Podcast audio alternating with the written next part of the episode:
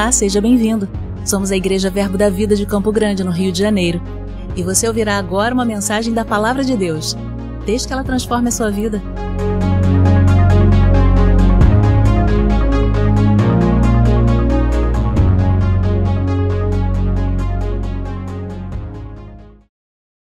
Aleluia. Grandes coisas o Senhor tem feito por nós. Aleluia. Aleluia. Nós fomos abençoados com toda sorte de bênçãos espirituais em Cristo Jesus. Nós já fomos abençoados com toda sorte de bênção em Cristo Jesus. Aleluia. E eu creio que esse dia, começando hoje, na verdade já começou no dia que a gente aceitou a Cristo Jesus. Foi um tempo preparado pelo nosso Pai, de maneira que a nossa vida fosse dividida num antes e num depois. Aleluia. E hoje você está num lugar mais alto. Hoje você pode dizer: Eu estou num lugar mais alto. Não porque com meu merecimento eu cheguei lá, mas porque Cristo Jesus me fez entrar nesse lugar. Aleluia. E porque Ele me colocou lá, eu não preciso ter nenhum tipo de síndrome, nenhum problema com é, autoestima, porque é a palavra que nos garante que nós vamos viver essas coisas. E a palavra, ela não muda, a palavra é verdade. Querido, você pode até não crer em cura, mas a palavra de Deus que libera cura sobre as nossas vidas está estabelecida. Viver ou não vai depender da nossa disposição de agarrar a palavra. Você pode crer ou não que você é próspero, mas uma coisa não muda: a palavra estabeleceu que você é próspero. Se você crê, você vai viver. Se você não crê, Deus continua sendo Deus, a sua palavra continua sendo a sua palavra, e o justo viverá pela fé naquilo que foi estabelecido pela palavra. Aleluia. Eu digo isso, querido, porque nesses dias, nesse tempo, a nossa geração, ela tem sido pressionada por todos os lados. Se a gente for ver os estudos científicos, os estudos vão dizer que nunca houve uma geração tão ansiosa. Né? Se a gente for pegar as estatísticas dentro da área da psicologia, dentro da área da psiquiatria, vai se dizer que nunca se consumiu tantos remédios para controlar ansiedade, síndrome do pânico, depressão. Sabe, querido, isso são é, estatísticas que provam que o mundo está sob pressão. Porque às vezes a gente incorre no risco de dizer, essa sociedade, ela está tomando esses remédios, ela está é, atormentada porque é uma geração fraca. Mas a gente pode olhar com os olhos espirituais e dizer, essa geração não está passando por isso porque é uma geração fraca, mas é porque o diabo tem se levantado contra essa geração para tentar oprimir a nossa geração, para oprimir os nossos jovens, para oprimir os adultos, para oprimir a sociedade financeiramente. Sabe, outro dia eu estava pensando, né? E eu fiquei pensando assim: Deus, por que será, né, que o diabo, então, ele não é, enriqueceria, assim, todos aqueles que não são filhos de Deus, né, para que as pessoas ficassem, né, do lado de fora e nunca se achegassem a Deus, né? Porque assim, se você dá uma vida é, satisfatória em todos os campos para as pessoas que não, não, não receberam o Senhor, isso seria uma estratégia excelente de alcance, né? Mas aí Deus ministrou ao meu coração dizendo: o problema é que o diabo não sabe ser bom. o problema é esse. O diabo ele não sabe ser bom. Então, às vezes ele até exalta algumas pessoas, mas ele não se segura e daqui a pouco ele puxa o tapete das pessoas. E o diabo tem feito isso com essa geração. O problema é que nós estamos nesse mundo. Nós estamos, quando eu digo nesse mundo, é mundo enquanto sistema. Um sistema que está corrompido, um sistema que está caído. E a gente sabe que a nossa posição em Cristo Jesus é de permanecer firme e inabalável nas promessas que Cristo conquistou para nós. O problema é que o diabo, ele é um excelente cenógrafo. Ele pinta quadros ao nosso redor, quadros que são medonhos, quadros que são obscuros, que tentam fazer e tirar a nossa visão e o nosso foco da palavra e fazer com que a gente considere mais as circunstâncias do que a verdade que, estabelecida, que está estabelecida na palavra. E se a gente cair nessa pegadinha, pode ser que a gente é, titubeie da posição que Cristo quer que a gente viva, que é firme, inabalável, com fé nas palavras de Cristo. Amém? E se a gente se mantiver dessa maneira, a gente vai poder dizer: na minha vida não, Satanás. Na minha casa não, Satanás. Na minha família não, nas minhas finanças não, na minha saúde não. Aleluia. Por quê? Porque a palavra diz isso a meu respeito. Aleluia. Mas uma coisa que a gente pode ver que é um comportamento que tem sido muito natural nos nossos dias é que as pessoas, elas, porque passam pelas circunstâncias, porque são, é, entre aspas, afetadas por esse sistema de mundo, às vezes elas pegam sentimentos que é, que, que chegam na nossa alma e a gente faz com que esses sentimentos ditem verdades, entre aspas, sobre a nossa vida, que na verdade são sofismas. Por exemplo, é, vamos supor que você é, na sua juventude teve uma decepção amorosa, ou o cônjuge saiu de casa, e aí, por causa de uma situação momentânea, você pode pegar aquela situação pontual e dizer: Eu jamais vou ser amado por ninguém.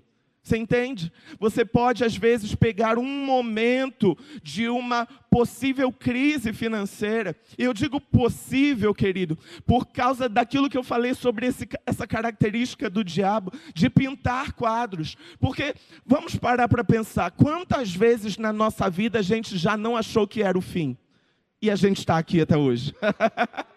Não é verdade? Por isso que eu digo que são cenários, querido. Porque se a gente mantiver a nossa visão, os nossos olhos firmes na palavra, a gente não vai chegar no sentimento de achar que é o fim. Por quê? Porque os filhos de Deus podem descansar nas promessas do seu Pai. Aleluia. A gente sabe, Marcela falou sobre isso ontem. Um bebê, né, por exemplo, se uma casa não sei, está tá trovejando muito, o, o, o ambiente, né, faltou luz, sei lá, qualquer coisa assim desse tipo. Um bebê não se desespera por isso. Por quê? Porque ele sabe que existe naquela casa um pai e uma mãe que vão dar assistência a ele e vão proteger, não importa as circunstâncias, sabe? E essa deve ser a certeza dos filhos de Deus. Estamos guardados pelo amor do nosso Pai. Aleluia. Sabe, porque às vezes você pode se deparar com uma, um, momento na sua vida financeira, onde você está, por exemplo, com algumas é, dívidas no sentido de sua renda comprometida com a aquisição de algumas coisas, altas parcelas, e às vezes não está sobrando ali muito dinheiro para a viagem que você queria fazer, ou para um final de semana com a família que você gostaria de fazer, ou da maneira que você gostaria de fazer, e você pode correr o risco de dizer: Eu jamais vou ser feliz na minha vida. Porque às vezes a gente tem o hábito de pegar uma circunstância que é pontual, que é passageira e ditar coisas ao nosso respeito, e às vezes a gente deixa que isso entre na nossa mente. Sabe? E por isso a palavra é enfática quando diz que a gente deve guardar a nossa mente com o capacete da salvação. E salvação é sozo, é preservação. Então eu não deixo a minha sensação de segurança ser afetada por coisas que são passageiras. Aleluia. Sabe? E Jesus, no capítulo 16 de João, no versículo 33, você não precisa abrir, vou, é apenas esse versículo, João 16, 33. É como se Jesus ele virasse para os discípulos e falasse assim para eles: Olha, eu vou dar um bizu para vocês. Nesse mundo, vocês vão ter aflições. Mas eu não digo isso porque eu estou rogando praga em vocês. Eu estou apenas dizendo logo agora. Não é porque vocês estão comigo que a vida de vocês vai estar cheia de problemas. Aliás, não é porque vocês estão comigo que a vida de vocês não vai ter problemas. Não é isso. Mas olha, eu também não estou dizendo nem para rogar praga e nem para apavorar. Muito pelo contrário. Eu digo isso para que vocês tenham paz em mim. Por quê? Porque eu venci o mundo. Jesus ele estava virando para os discípulos e dizendo: existe um sistema corrompido, financeiramente, religiosamente, é, espiritualmente, socialmente, em todas as áreas do mundo. Ele está corrompido porque o mundo, enquanto sistema, está nas mãos do diabo. Então, porque nós somos filhos de Deus, o mundo vai tentar fazer pressão sobre os filhos de Deus. Mas onde a nossa fé está firmada? É na palavra e não no mundo. Então o que Jesus estava dizendo é: a pressão pode estar grande do lado de fora, mas por dentro, se vocês tiverem fé na minha palavra, vocês estarão fazendo pressão para o lado de fora. Aleluia. Aleluia. Não importa o quanto o mundo ou as circunstâncias tentem se levantar contra nós, nós é que nos levantamos contra elas. Por quê? Porque maior é o que está em nós do que aquele que está no mundo. Então, a pressão, o problema, a circunstância, a montanha, o desafio, o gigante, a prova, a moenda nunca vai ser mais forte do que o Espírito de Deus que habita em você. Não vai ser, não vai ser, não tem como ser. Aleluia. E se você entender isso de uma vez por todas, nenhum problema te abala. Sabe, eu estava lendo um livro uma vez e o autor ele, ele dizia assim: Eu agora eu espero pelo problema, porque eu já vejo o testemunho que eu vou contar. Porque quando o problema se levanta, eu vou com fé para cima dele. E eu sei que eu vou ter algo grandioso para contar acerca disso. Estou falando que a gente deve desejar problema, não. Mas eu estou dizendo para você que a vitória, a manifestação visível, é apenas uma questão de tempo. Se eu creio, o mundo ele já começa a se mover, ainda que eu não vejo, para se realizar aquilo que eu creio. Porque a vitória que vence o mundo mundo é a nossa fé. Aleluia, aleluia. Só que nós temos uma alma e essa alma ela vai trazer reações na gente, né? A gente, a, as circunstâncias vão se levantar e quando elas tocam, né, a, no, a porta, né, do nosso coração, como se fosse assim, é, a gente vai ter um momento que é muito rápido para atender a porta. o que eu estou querendo dizer é o seguinte: pensa como se o seu espírito ele fosse uma casa, né? E um problema quando ele bate a porta, normalmente a gente atende com a nossa alma. Só que a nossa alma, ela precisa estar é, renovada pela palavra de Deus. Então, a maneira como nós nos comportamos quando um problema bate a porta do nosso coração está definida pela maneira como nós agarramos a palavra de Deus. Amém? Então, o salmista Davi, queria que você abrisse a sua Bíblia comigo no Salmo de número 42. Essa passagem eu acho ela muito interessante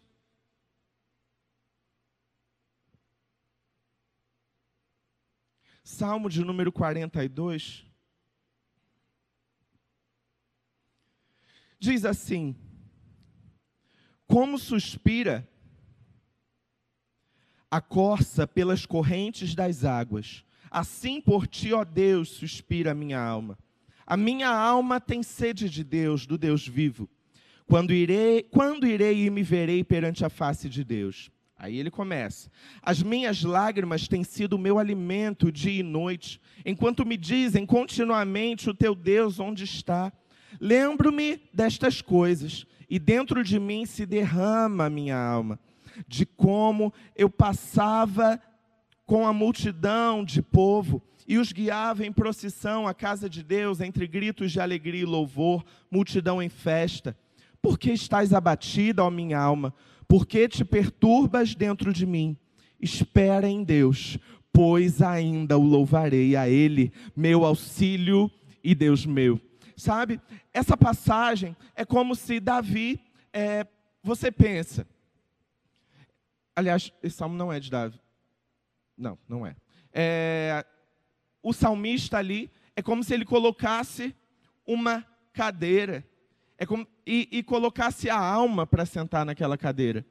Porque, vamos parar para pensar. Ele começa a dizer: Senhor, eu preciso, eu preciso de você, porque nós estamos falando aqui de um momento onde o homem não tinha o Espírito Santo por dentro, entende? Então existe uma certa separação. E ele, e, e ele tenta acessar a presença de Deus. E ele diz: Senhor, a minha alma suspira por ti, eu estou precisando de ti nesse momento. Por quê? E ele começa a descrever sobre situações de afronta e intimidações, porque não foi assim que o diabo tentou Jesus no deserto, dizendo: Se tu és o filho de Deus, e isso é muito sujo, porque é como se tentasse mexer com a honra, tentasse mexer com a nossa identidade. Não é, não é. Você com certeza já passou por situações na sua vida, né? Dessa maneira, né? Ah, não é você que é cristão, está vivendo isso? Onde é que está o teu Deus, né? Você fica o tempo todo na igreja e está passando por essa situação. E às vezes a gente fica ali até irado, né? Porque parece que não tem uma resposta certa para um enviado de Satanás. Quando, porque é aquilo, esse homem não tem o Espírito Santo de Deus. Então a gente sabe que a nossa fé muitas vezes é loucura. E não tem palavras que a gente às vezes possa, po é capaz de explicar para alguém que não consegue discernir as coisas espiritualmente, por que a gente está passando por uma determinada situação e que a gente vai descansar em Deus. E o salmista ele está dizendo: Senhor, tão, olha aqui, estão me perguntando onde é que você está, por favor, me ajuda. Só que depois dele fazer esse desabafo, ele é como se ele colocasse a alma dele numa cadeira e ele muda o posicionamento dele e, e começa a dizer: Alma, por que você está abatida? Faz o seguinte, só espera em Deus, porque a gente vai louvar Ele com festa. Aleluia. Aleluia. Sabe? E é nesse momento, quando o problema bate a nossa porta e a gente vai atender com a nossa alma, é o momento que a gente tem rapidamente para dizer para a nossa alma: alma, alma, alma, espera em Deus. Lembra do que a palavra diz ao nosso respeito, porque a gente vai fazer festa sobre essa situação. Aleluia, aleluia. E como bom brasileiro, a gente faz um churrasco no fim, para celebrar aquilo que Deus tem feito. Aleluia, já fez por nós. Glória a Deus. Aleluia. A gente vai ver no segundo livro de Reis, no capítulo 17, duas situações que são muito interessantes no que diz respeito à reação sobre as aflições. No, nesse capítulo, é, essencialmente, ele está em torno do profeta Eliseu e profeta, o profeta Eliseu ele está passando por uma cidade e chega até o profeta Eliseu uma viúva. E essa viúva diz para ele: Olha, meu marido morreu, eu é, tenho apenas os meus dois filhos em casa e estou com muitas dívidas, porque naquela época é, era muito normal que um servo pedisse empréstimo ao seu senhor e então pudesse cultivar coisas, ter as suas próprias fazendas. Só que conforme a produção ia saindo, você pegava e você pagava ao senhor. Só que naquela época, né, a gente sabe que era uma sociedade patriarcal, então a mulher cuidava da casa e o homem cuidava dos negócios nessa parceria. Só que o homem da casa faleceu. E agora essa mulher falou: eu, eu, e agora? O que, que eu faço? O que eu tenho em casa é apenas uma botija de azeite. Ela chega ao profeta e diz: Olha, os credores já vieram até mim e falaram que se eu não tiver como pagar, ele vai tomar os meus dois filhos como pagamento.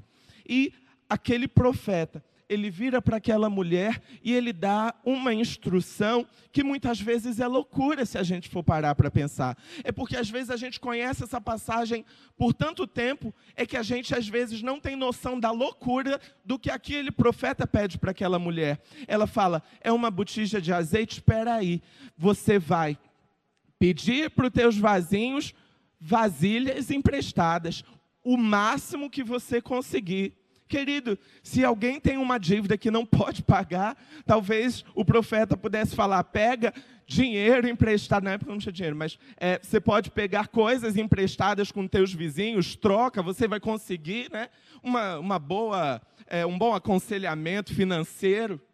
Mas não, aquele diz: pega vasilhas, porque Deus vai multiplicar essa pequena botija de azeite. Sabe, ter a, a, perspectiva dessa mulher sobre essa situação edifica muito a nossa vida. Por quê? Porque em muitas vezes nós vamos achar que aquilo que nós temos não é suficiente. A gente vai achar que o dinheiro não vai dar, para chegar até o fim do mês. A gente vai achar que a gente não vai conseguir realizar os nossos sonhos, a gente não vai conseguir estudar ou pagar a escola que a gente gostaria de pagar para os nossos filhos. As circunstâncias, elas tentam desafiar os nossos sonhos e projetos. Mas nós que somos filhos de Deus, quando nós olhamos o nosso pouco recurso, a gente não olha e fica se lamentando. Ai, Deus, é tão pouquinho, pena que não vai dar para nada. Não, a gente, a gente olha para esse pouco e diz: Nossa, que oportunidade de milagre aqui. Aleluia, aleluia. Porque nós somos filhos de Deus e a gente pode fazer isso por direito. Não é loucura, querido, não é, não é sabe? E se você está aí do outro lado ou em casa assistindo e está dizendo, esse rapaz está falando loucura. Querido, eu, infelizmente, eu só posso dizer que o justo, ele vive pela sua fé. Se você não crê, você não vai viver. Mas se você agarrar essa palavra e se levantar com ousadia sobre a circunstância e disser, Pai, não importa quão louca pareça a instrução, eu permanecerei firme naquilo que você tem me instruído, porque as tuas palavras para mim são segurança. Aleluia, aleluia. Querido, eu não sei qual é a instrução que o Senhor tem colocado para você, para sua casa, para sua família, aleluia, para a gestão dos seus negócios. Mas o Senhor te diz: se confere no teu espírito, porque a paz, ela é um árbitro para nós sermos guiados pelo Espírito, sabe? Então, quando você recebe uma instrução que parece louca, você para e você acessa o seu espírito e percebe se dentro do seu espírito existe paz. Porque a alma vai tentar colocar sentimentos, mas é no momento do secreto que a gente percebe a paz de Deus, e é essa paz que dá segurança para a gente se levantar em fé e agir, não importa quão louca pareçam as instruções.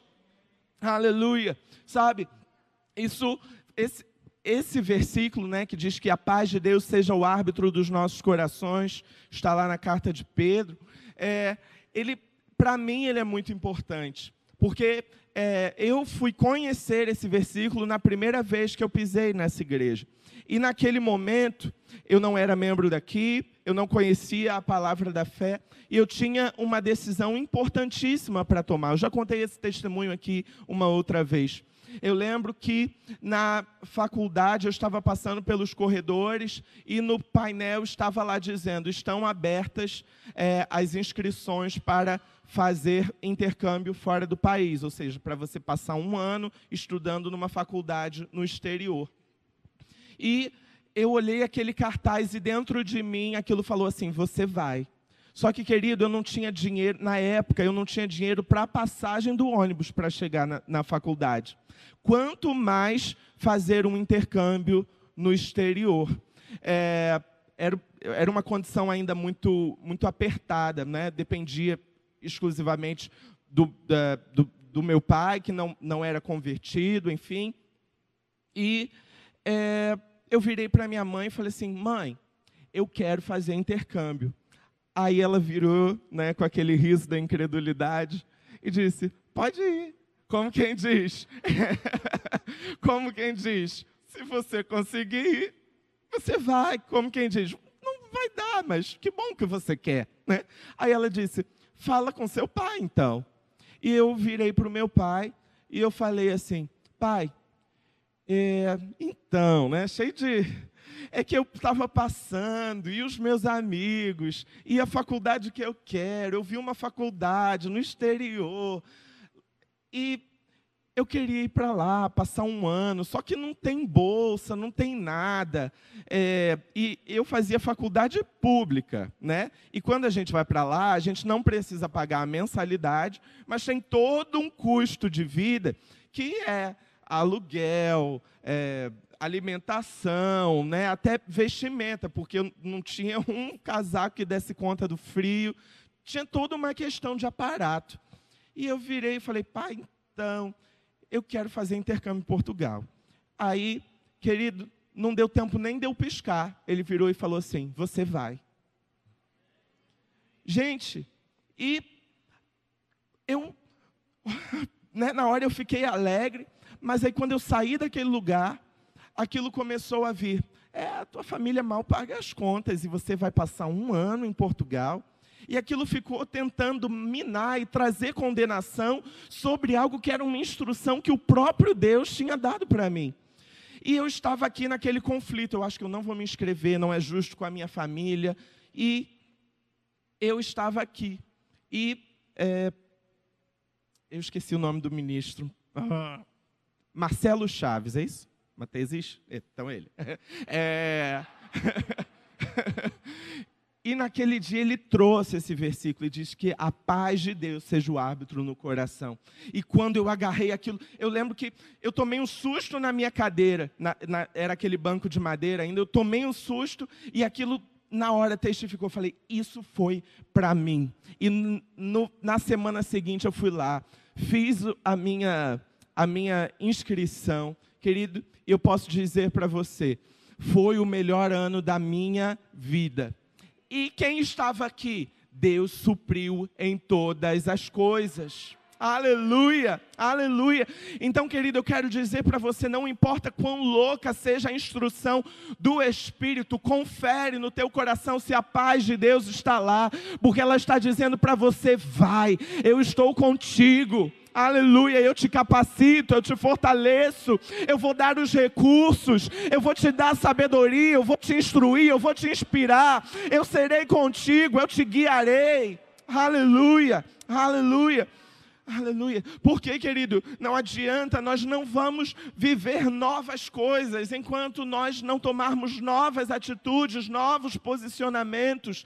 Não adianta ficar sentado, parado num lugar, esperando que um dia eu chegue no outro lugar, quando na verdade Deus está dizendo para nós: olha, eu te levarei a um outro lugar. E se levanta e em cada passo do caminho eu estarei contigo, te guiando, olhando nos teus olhos. Aleluia, aleluia. Ainda no capítulo 17 do segundo livro de Reis, Eliseu, ele está num momento ali, num monte com, com o seu moço, e chega uma mulher chamada Sunam, uma mulher chamada não, uma mulher de Sunã, que a Bíblia diz mulher sunamita, e aquela mulher, ela tinha há um tempo atrás abençoado a vida de Eliseu, feito um quarto para o profeta, dado de comer ao profeta. E aquele profeta, nesse tempo anterior, tinha liberado uma palavra sobre a vida daquela mulher, de que no ano seguinte aquela mulher teria um filho em seus braços. E assim, a palavra liberada pelo profeta aconteceu na vida daquela mulher e aquela mulher teve um filho. Só que anos mais tarde, esse, essa mulher, esse filho teve uma morte súbita. Estava com o pai na, na plantação e aquele filho começou a ter uma lombeira, desmaiou, morreu em casa.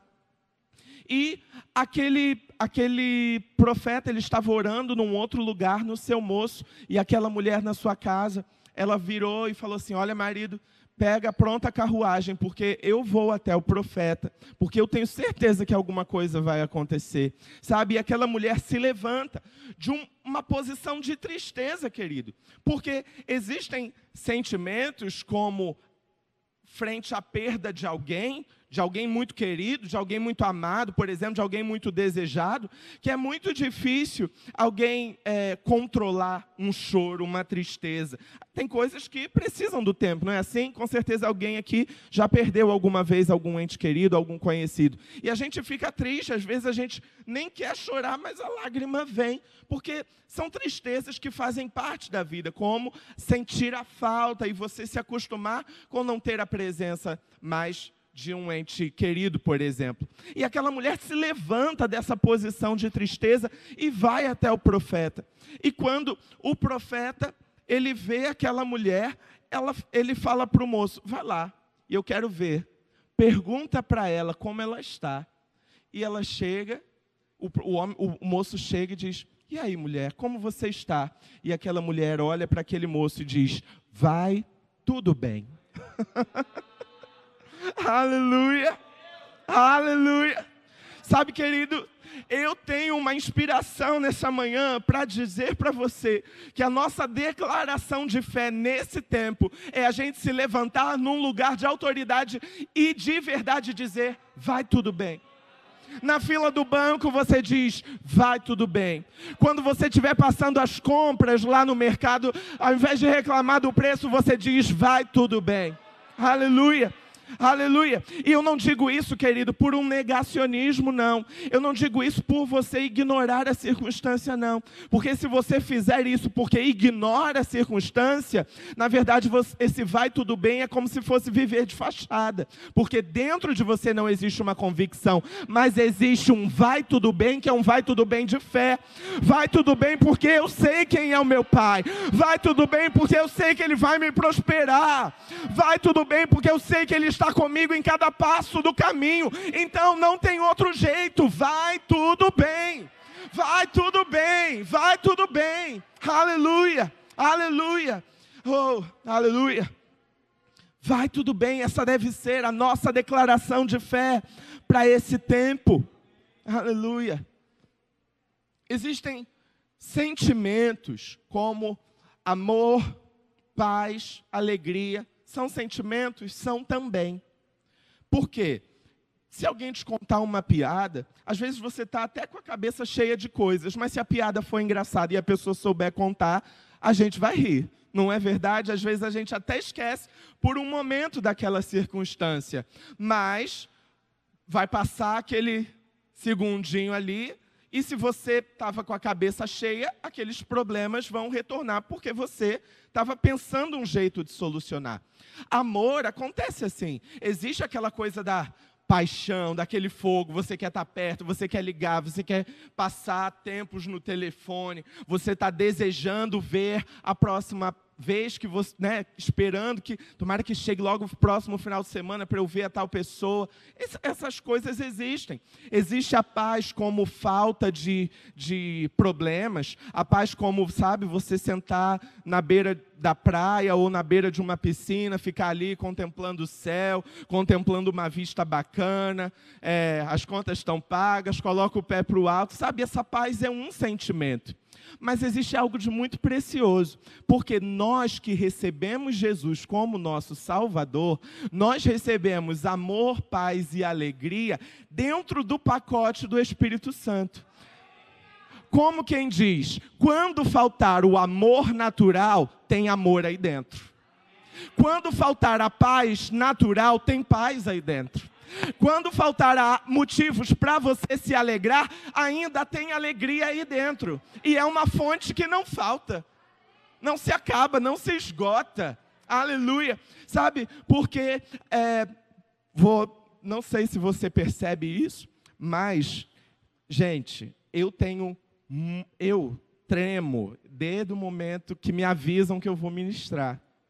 Eu não tenho, é, assim, às vezes as pessoas dizem, Rafael, para de graça, você não fica nervoso nada. Gente, eu sou muito tímido. Quem me conhece sabe que eu sou tímido. Eu não sou falante. Se tiver uma roda de conversa, eu vou ser aquela pessoa que vai estar no cantinho ouvindo todo mundo, a galera vai estar fazendo graça, eu vou estar lá quietinho, sabe?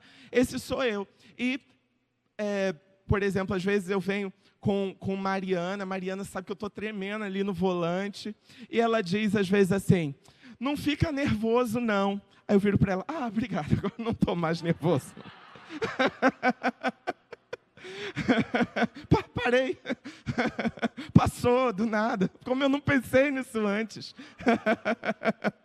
Sabe? Porque esses são sentimentos naturais. São reações a coisas naturais. Sabe? De vez em quando está tudo bem você reagir é, naturalmente, de acordo com a tua alma, sabe? Mas principalmente sobre aquilo que Deus quer realizar sua, na sua vida, você não pode deixar que os sentimentos da alma te dominem e te paralisam. E aí é nesse momento que você tem que se levantar e perceber aquilo que já está dentro de você e foi concedido pelo próprio Espírito Santo. Aleluia. Então, quando o problema se levanta, opa, ninguém vai tirar minha paz, não. Paz, paz. E você começa a orar em línguas, e você começa a acessar o Espírito Santo, e você deixa fluir de dentro de você essa paz que já está aí dentro.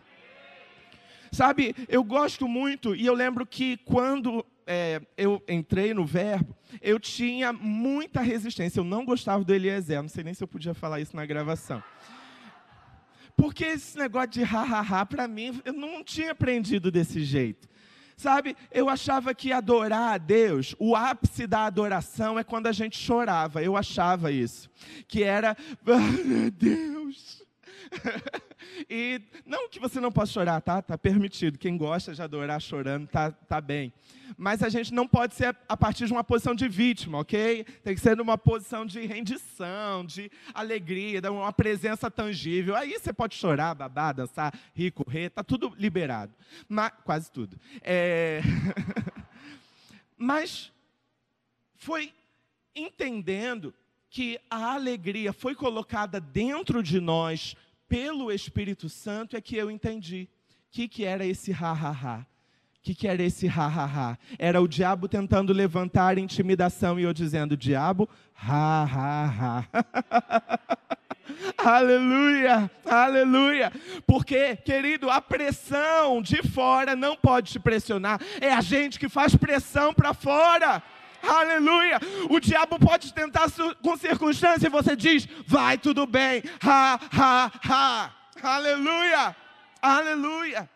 Precisamos estar mais conscientes disso para nós experimentarmos a boa, perfeita e agradável vontade de Deus. E em Romanos, no capítulo 12, que é o versículo que, que, que, diz isso, ele fala que a gente precisa oferecer o nosso corpo, oferecer, se oferecer como um sacrifício ao Senhor, né?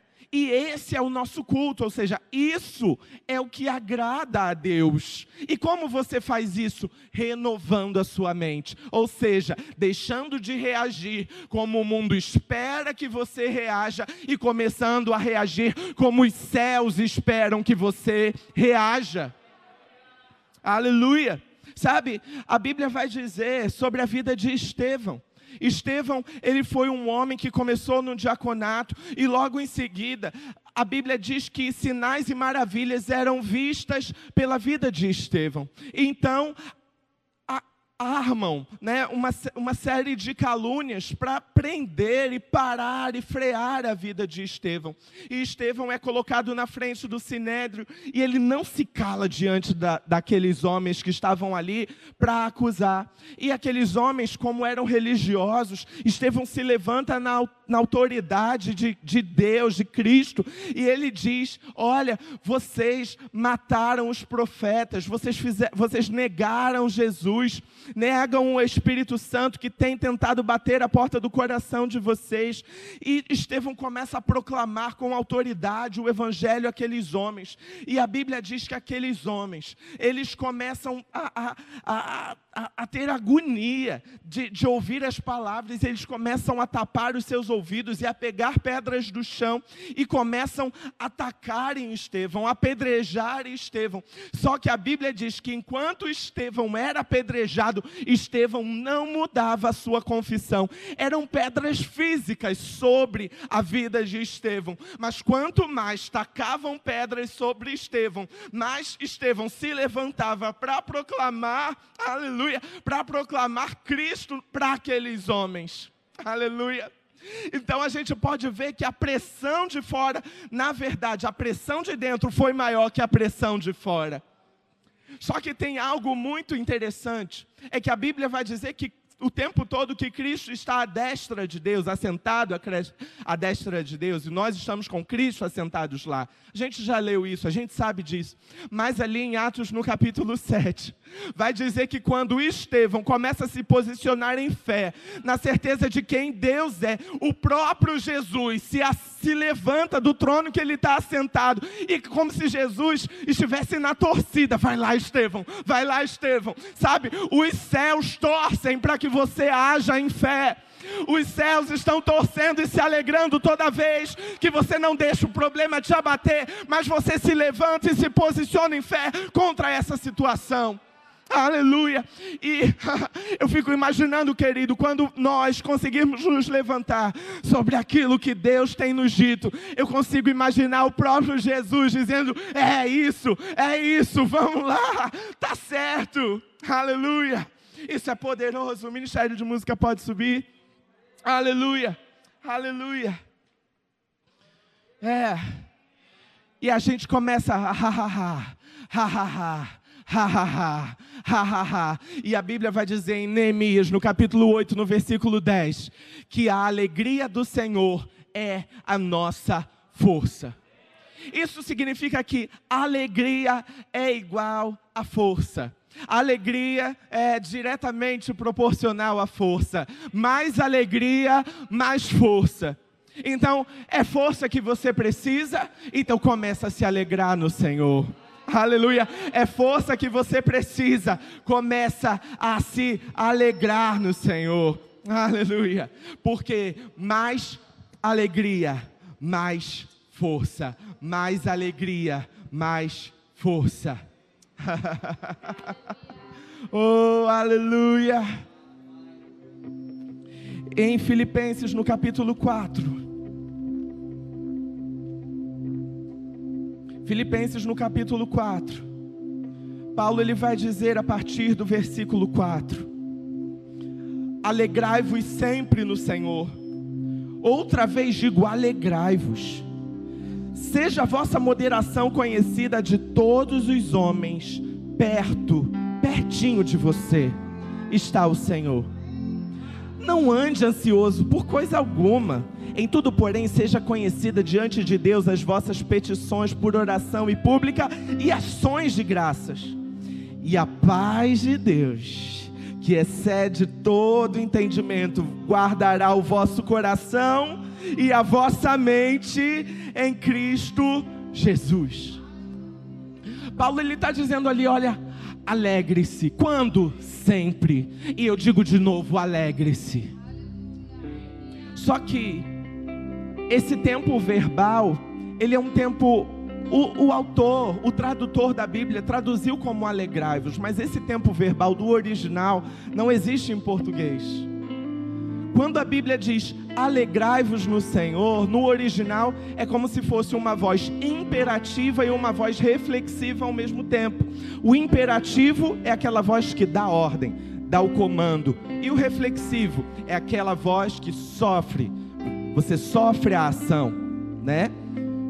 Só que quando Paulo está dizendo alegrai-vos, ele está dizendo você vai se alegrar enquanto você se alegra. Você se alegra se alegrando.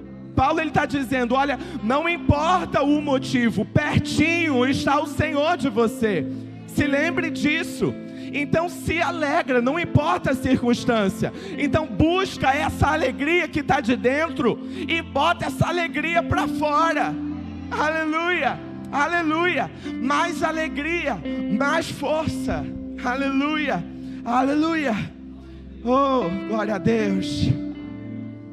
Porque quando nós aprendermos a acessar o Espírito, nós vamos acessar a alegria.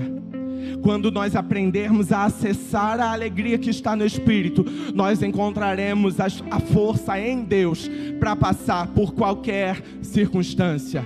eu acesso o Espírito, eu acesso a alegria. Se eu acesso a alegria, eu acesso a força que eu preciso para esse momento de circunstância. Sabe? Só que quanto mais alegria, mais força. E aí, quando eu fiquei pensando sobre força, sabe o que eu lembrei? Não queria perder a atmosfera, mas é um exemplo engraçado. Eu fiquei pensando, do, normalmente é o homem, no primeiro dia da academia.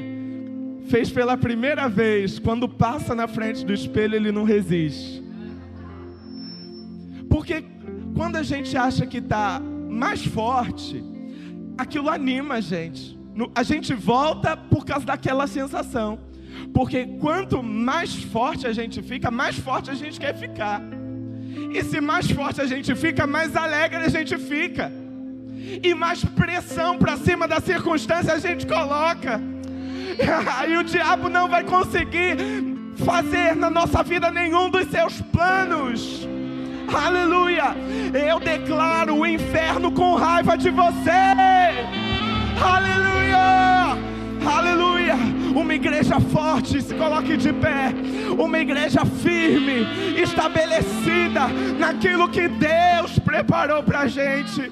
Porque todas as coisas, no que dizem respeito à vida e à piedade, já estão preparadas para nós. Está tudo pronto, está tudo preparado. Se posiciona, que você vai viver, que você vai viver. e quando você chegar hoje na sua casa, e aquele problema estiver lá, ou você chega e diz: Vai tudo bem. Não muda a tua declaração, não muda a tua declaração, mas começa a levantar a sua voz e na autoridade de Cristo Jesus, comece a declarar, comece a declarar, e a atmosfera vai mudar, a atmosfera vai mudar, ou as coisas vão começar a vir para o lugar, vai tudo se ajeitar, vai tudo ficar bem, vai tudo ficar bem, vai tudo ficar bem. Oh, haha.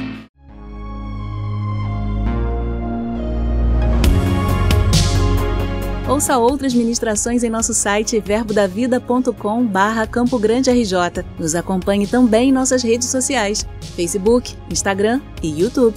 Seja abençoado na prática dessa palavra.